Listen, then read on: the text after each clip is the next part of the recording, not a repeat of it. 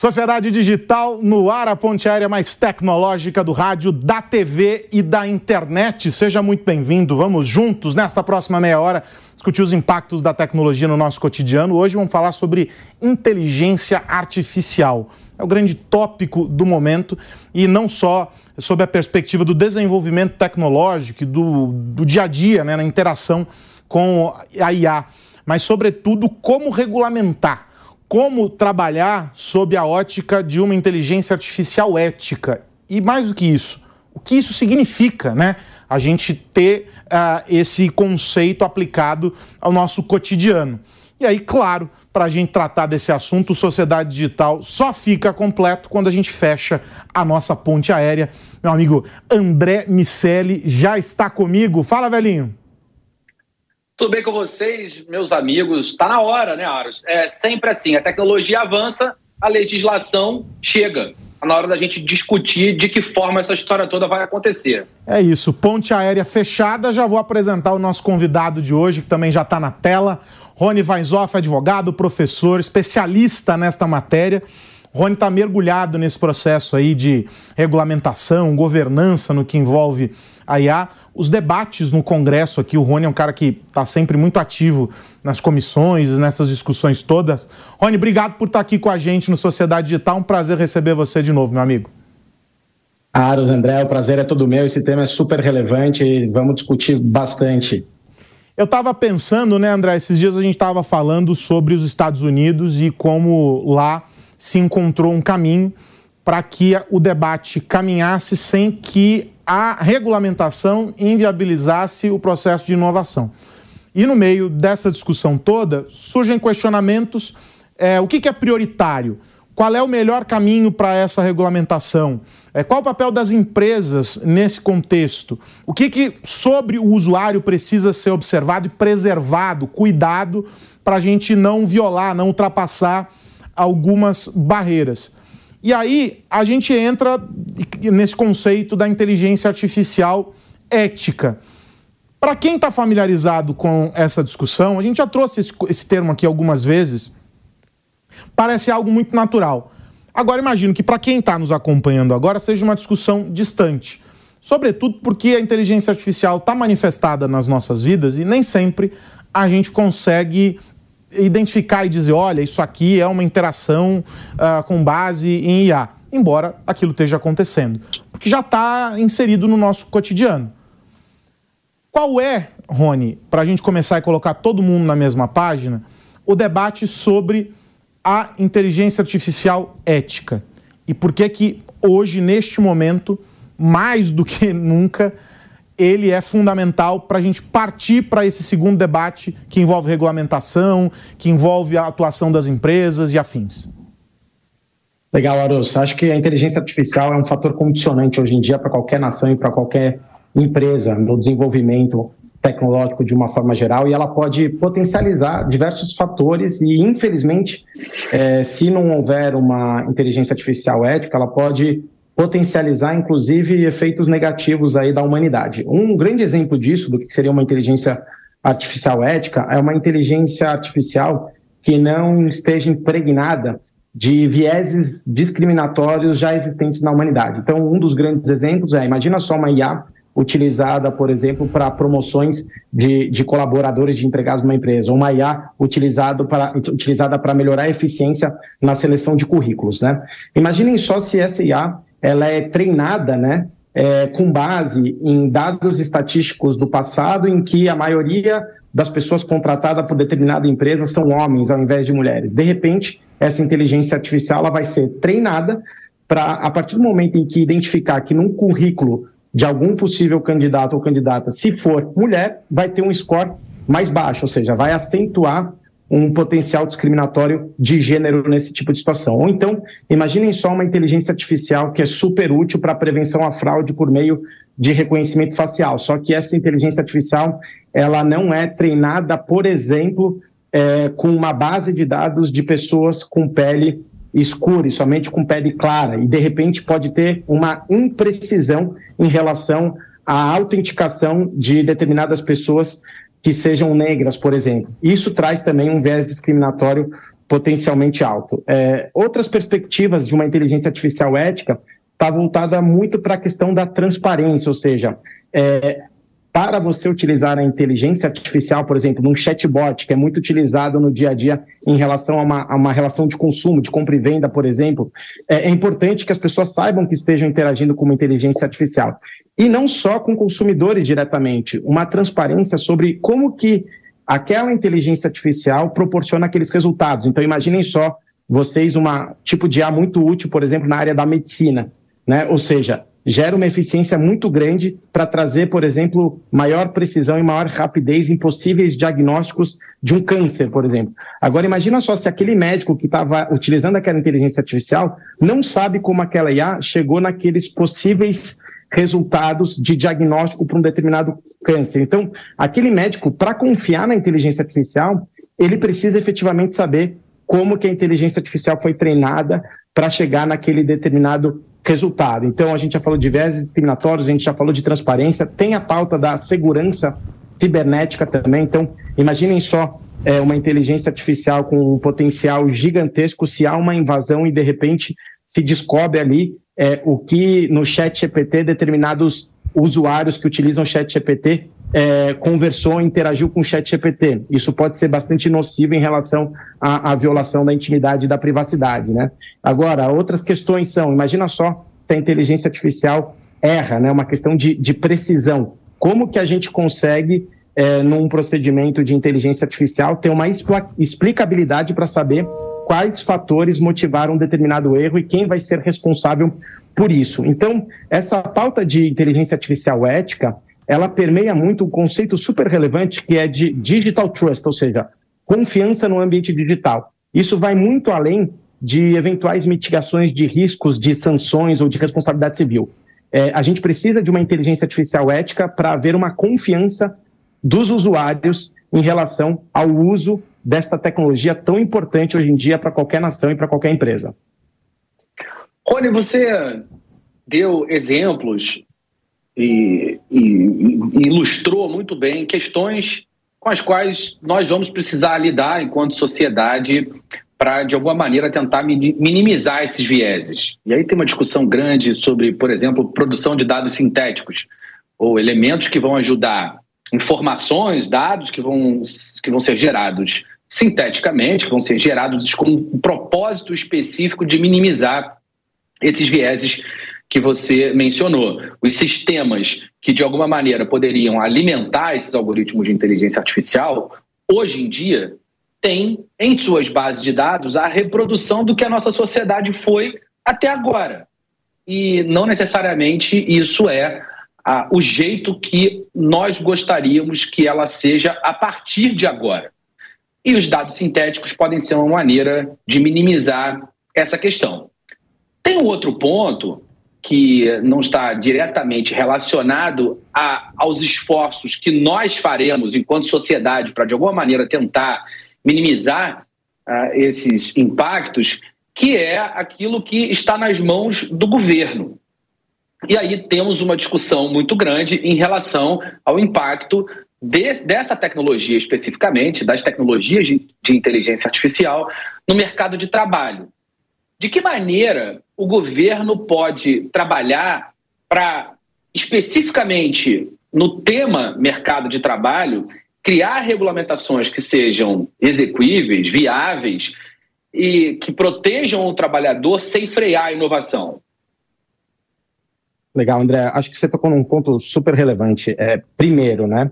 É, a gente tem uma oportunidade muito grande através de diversidade cognitiva, né? Ou seja, quando você está trabalhando, por exemplo, no desenvolvimento de um machine learning, de uma inteligência artificial, e principalmente na curadoria dos dados que vão servir para treinar aquela inteligência artificial, é muito relevante que você tenha uma diversidade cognitiva, né? Ou seja, uma diversidade de gênero, uma diversidade etária, uma diversidade de raça, uma diversidade de pensamentos, para que justamente no momento em que você vai fazer essa base de dados curada, é, você tenha uma mitigação desses vieses discriminatórios. Esse é um ponto. E quando você comenta de dados sintéticos, né, essa é outra questão relevante. Né? Os dados sintéticos eles têm o potencial de mitigar é, questões preocupantes também relacionadas à, à proteção de dados pessoais, ou seja, daquela pessoa especificamente. Então, são dois pontos relevantes. Agora, falando sobre a perspectiva do governo que você comentou, né? Eu acho que um ponto muito relevante é, antes de nós discutirmos regulação, a gente precisa discutir uma pauta de estratégia nacional para inteligência artificial. E estratégia, eu estou falando do que, que o Brasil quer ser em termos de inteligência artificial. A gente quer ser somente consumidor ou nós queremos ser desenvolvedores de inteligência artificial? E se nós também queremos ser desenvolvedores de inteligência artificial, o que nós estamos fazendo para isso? Existe recurso, existe investimento, principalmente existe capacitação. Quando a gente fala de mercado de trabalho, a gente sabe que relatórios como o do Goldman Sachs mostram aí um, uma questão muito crucial de, de, de, de perigos para o mercado de trabalho, inclusive da profissão jurídica, é o segundo maior potencial risco, segundo o relatório do Goldman Sachs. Mas é o que, que a gente está fazendo para fazer a capacitação e o desenvolvimento a curto, médio e longo prazo? Ou seja, o Brasil está capacitando hoje em dia é, os jovens, os adultos, em relação a esse tipo de tecnologia, se não estamos fazendo o que queremos fazer para esta finalidade. Eu acho que essa discussão, André, é muito mais importante do que uma carga regulatória excessiva. E por que eu digo isso? Porque a inteligência artificial é uma tecnologia de propósito geral, como a internet é. Ou seja, eu posso usar a inteligência artificial com dados pessoais. Se eu utilizo a IA com dados pessoais, já tem a lei de proteção de dados que me protege, de certa forma, como cidadão. Se eu uso a inteligência artificial numa relação de consumo, já existe o Código de Defesa do Consumidor. Também existe o Marco Civil da Internet, que traz uma carga também de proteção. Ou seja, dependendo do uso da IA, teoricamente já tem uma legislação que seria aí condizente. Então a pergunta que se faz é a seguinte: será que a gente precisa de uma regulação nesse momento ou de uma estratégia nacional do que queremos ser em termos de inteligência artificial? E outra, será que as legislações existentes já foram estressadas suficientemente para saber o quanto a gente precisa de mais regulação ou não? Acho que são pontos aí de reflexões aí para o nosso debate. É interessante essa perspectiva, né, Rony, quando você diz assim, será que a, a legislação existente já foi estressada o suficiente? Será que a gente já não esgotou? Porque, de alguma maneira, isso se conecta com uma angústia de quem atua nesse setor aplicável a qualquer tecnologia, qualquer debate uh, no campo da inovação, né, André? A gente uh, pode citar aqui vários exemplos uh, sobre os quais se buscou uma, a construção de, de, novas regras, novas leis, ignorando de alguma maneira ou entendendo que não era possível de se enquadrar naquilo que a gente tem.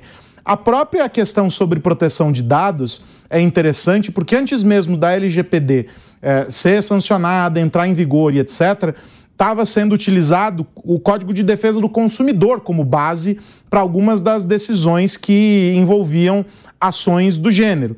Ou seja, é, a gente pode buscar esses parâmetros sem ficar parado numa, numa, numa discussão que vai envolver um debate muito profundo, porque precisa, né? A construção de uma lei essencialmente é isso, mas uh, que pode acabar inviabilizando outros modelos. Eu queria pular para um outro lado, a visão das empresas, porque há uma urgência sobre elas. E o que a gente viu no caso da proteção de dados, e eu tive a oportunidade de acompanhar isso de perto, é, fazendo parte de alguns processos que as empresas estavam desenvolvendo dentro de casa, é, foram trazidos é, consultores, é, uma junta quase, né, um, um conjunto de especialistas em diferentes áreas ali para construir códigos de conduta, né, a governança no que diz respeito à proteção de dados. Com a inteligência artificial, eu suponho que isso já esteja acontecendo. Você, aliás, é parte desse processo em algumas empresas, só que dois, três níveis acima porque a gente está falando de um grau de complexidade muito maior. Se há uma, uma interdisciplinariedade ali no caso do, da proteção de dados, com o IA isso é elevado à enésima potência. O que, que é hoje sensível para as empresas e como, na tua visão, as empresas estão é, conduzindo esse processo numa realidade, e esses, esses tempos atrás uh, tive a oportunidade de participar de, um, de uma uh, de um evento em um, em um, banco e eles e falávamos sobre é, IA generativa e a regulamentação para o setor. E aí uh, trouxe uma, uma lâmina inteira de tópicos com perguntas sobre aquilo que está em aberto, um oceano ainda por ser descoberto para eles e ficava todo mundo olhando, poxa, estamos parados mesmo em função de tudo. É, o que, que as empresas estão olhando nesse momento e o que para elas ainda é um, um mar muito incerto para ser navegado? Legal, Aroso. Acho que, primeiro ponto, a gente vem atuando em vários é, casos de governança de ar dentro das empresas e eu acho que o primeiro ponto é o seguinte, tá? Tem um relatório do Gartner bastante interessante que mostra que até 2026, é, 50% das empresas que investirem em uma governança ética de IA, elas terão um benefício não só de mitigação regulatória de riscos, mas principalmente de confiança nos seus produtos e serviços. Então, eu acho que o primeiro ponto é que as empresas têm que enxergar isso como sendo um ativo de confiança em relação aos serviços que elas prestam ou aos produtos que elas têm. Esse é o primeiro ponto, questão de digital trust. Segundo ponto, as empresas elas estão começando a mapear quais são os tipos de uso de IA dentro das empresas. Isso é muito importante porque dependendo do uso de IA, você pode ter mais risco ou menos risco. Então, só citando um exemplo aqui, se você usa uma IA para um chatbot numa interação com, com o cliente, é um risco. Se você utiliza uma IA para fazer uma avaliação de crédito, para conceder ou não crédito para determinado consumidor, é outro risco. Se você utiliza uma inteligência artificial para um diagnóstico em relação à saúde de uma pessoa, é um outro risco. Se você utiliza uma inteligência artificial para um carro autônomo, é um outro risco. Então, depende muito do risco. E isso é muito importante as empresas identificarem, primeiro, os usos de IA, depois, quais são os riscos, então a gente está desenvolvendo matrizes de risco de acordo com as finalidades do uso de IA, para verificar o que, que você coloca mais esforço ou menos esforço em termos de governança. Né? Quando se fala em IA generativa, né, muito esse conceito do IA as a service, né, esse é um ponto muito relevante. A gente sabe que tem aí sete principais empresas é, de IA generativa, mas tem os mais variados tipos de opções e funcionalidades dentro da IA generativa. Então, o que as empresas também estão fazendo, a gente está desenvolvendo para elas, é quais são os riscos de acordo com os termos de uso e as funcionalidades de cada uma das IAs generativas para ser utilizada e para ser explorada dentro da empresa. Será que aquela IA generativa que você está utilizando, você pode embarcar um produto seu por meio daquela IA generativa ou não? Será que isso é vedado? Será que a IA generativa que você está utilizando, ela tem algum tipo de proteção contra direitos autorais de terceiros, qual é o direito de exploração que você tem sobre isso? Quais são os tipos de erro, né? Tem as alucinações de IA que podem ter dentro de um output é, de uma IA generativa. Então, tudo isso está sendo mapeado justamente para haver uma governança para mitigar todos esses riscos que a gente está conversando aqui. Uma outra questão que você pontuou, Aros, é as empresas já passaram, muitas delas, por, por uma elevação do nível de maturidade, principalmente em razão de outras regulações como a Lei Geral de Proteção de Dados e regulações voltadas para segurança cibernética de uma forma geral. Então, aqui é muito importante que as empresas elas aproveitem a governança estrutural que elas já têm por outras questões de compliance para não ter um retrabalho em relação à inteligência artificial. E por meio disso é possível estruturar, por exemplo, políticas de governança algorítmica em relação a responsabilidades que existem dentro da empresa para o uso de IA. E por fim, um outro ponto bastante relevante que nós estamos desenvolvendo é um comitê de ética de IA, que muitas vezes pode ser acrescentado o tema de IA em comitês de ética já existentes, para que determinados tipos de situação que sejam extremamente críticas sobre a perspectiva da finalidade do uso de IA, possa se elevar este nível até um comitê de ética para se decidir se vai em frente ou não, ou se for em frente, como que se mitiga esses riscos, né? E fora tudo isso, acho que um ponto muito relevante também que vem sendo endereçado para algumas empresas é fazer o letramento sobre inovação artificial. Né? Então, assim, existe também a questão do Bring Your Own AI, né? Depois do Bring Your Own Device, Bring Your Own App, agora tem o Bring Your Own AI, né? Quando um colaborador, por exemplo, utiliza o chat GPT, a empresa nem sabe daquilo. Então, o que, que a gente está fazendo para algumas organizações? A gente está fazendo um letramento por meio de cartilhas orientativas com todo um visual para que as pessoas entendam quais são os riscos e possam utilizar a inteligência artificial de forma mais responsável. Ou seja, a ideia nunca é impedir a inovação. A ideia é gerar conhecimento para que justamente a inovação, como a inteligência artificial, a inteligência artificial generativa, seja utilizado de forma responsável. Rony, quando você fala precisamos escolher o que queremos ser enquanto nação em relação à inteligência artificial, a gente precisa ser realista. Raramente o Brasil lidera essas discussões quando a gente fala de questões associadas à tecnologia. O que a gente vê acontecendo com muita frequência é o Brasil tentando encontrar ali uma posição no segundo pelotão e utilizando referências de países, na maior parte das vezes, recentemente, até europeus, mas também, claro, ah, muitas vezes os Estados Unidos. Quem são os países, quais são as nações que já decidiram o que querem ser em termos de inteligência artificial, que, de novo, de forma realista, podem servir de referência para o Brasil? Eu acho, André, nesse ponto que um grande exemplo é, é os Estados Unidos, né, em relação a um projeto de nação é, de inteligência artificial. Tem uma, até uma grande discussão né, em relação a Estados Unidos e Europa, enquanto os Estados Unidos têm um, um grande projeto de nação sobre desenvolvimento de inteligência artificial, a Europa tem um grande projeto de regulação em termos de novas tecnologias, né, de uma forma geral. Então, eu acho que os Estados Unidos é um, é um exemplo disso. E, e, e, que a gente aqui no Brasil, e como você disse, né, a gente tem que refletir muito sobre essa questão do segundo pelotão, e que você obviamente está correto nessa perspectiva, mas a gente tem que pensar a médio e longo prazo de uma forma geral. E aqui vem um ponto, né, André? Se a gente tem uma carga regulatória muito grande, isso só beneficia é, as big techs, porque são elas que vão ter condições aí de terem recursos financeiros e recurso de tempo para estruturar grandes programas de conformidade em termos agora de inteligência artificial. Isso vai criar um gap muito maior em termos de possibilidade de concorrência de startups aqui no Brasil é, que desenvolvem inteligência artificial de alguma forma. Então, é, esse é o perigo da gente trazer um engessamento muito grande regulatório e traga um gap ainda maior dos já existentes em relação a quem está em conformidade ou não com determinadas regulações se elas tiverem uma carga é, é, muito excessiva. Mas a minha preocupação geral no Brasil é essa. A gente novamente está discutindo muita regulação e não estamos discutindo esse grande plano de nação para capacitação e investimento em relação ao que queremos ser. Bom, sobram desafios. A perspectiva, apesar de tudo, ela é positiva, né?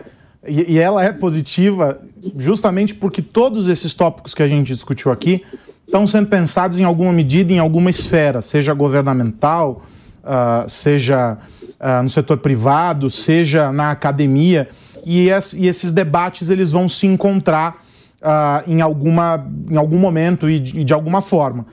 A gente espera que não para nos fazer caminhar para o passado, mas para criar ou pavimentar um caminho em direção a um futuro melhor. O Harari, eu estava vendo a entrevista dele, não sei se foi para Economist, alguma coisa esses dias aí, uh, é um tanto quanto catastrófico. Mas ele é catastrófico uh, desde, desde sempre.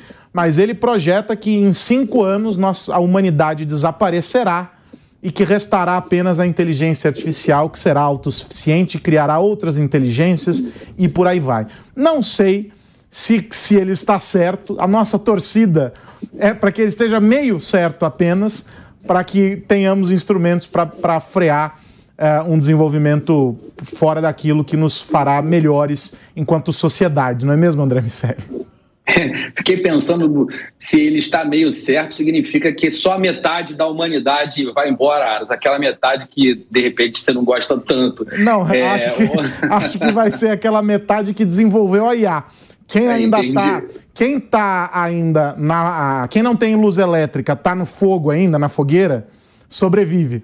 Entendeu? Mais ou menos nessa linha. O lado ruim dessa previsão, Aros, para o Harari é que se ele tiver certo, ele não vai estar tá aqui para dizer bem que eu avisei.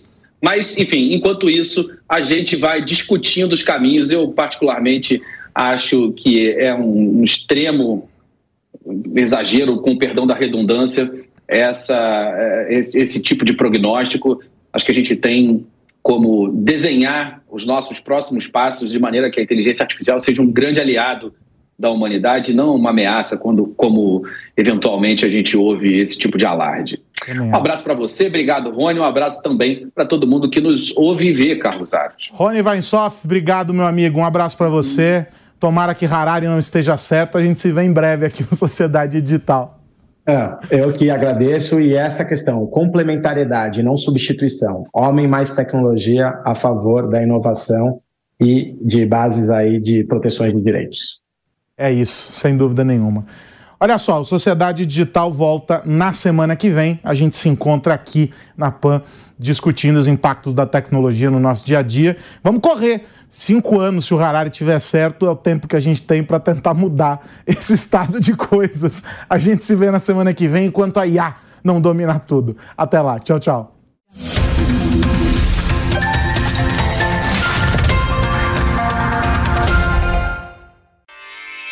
Realização Jovem Pan News.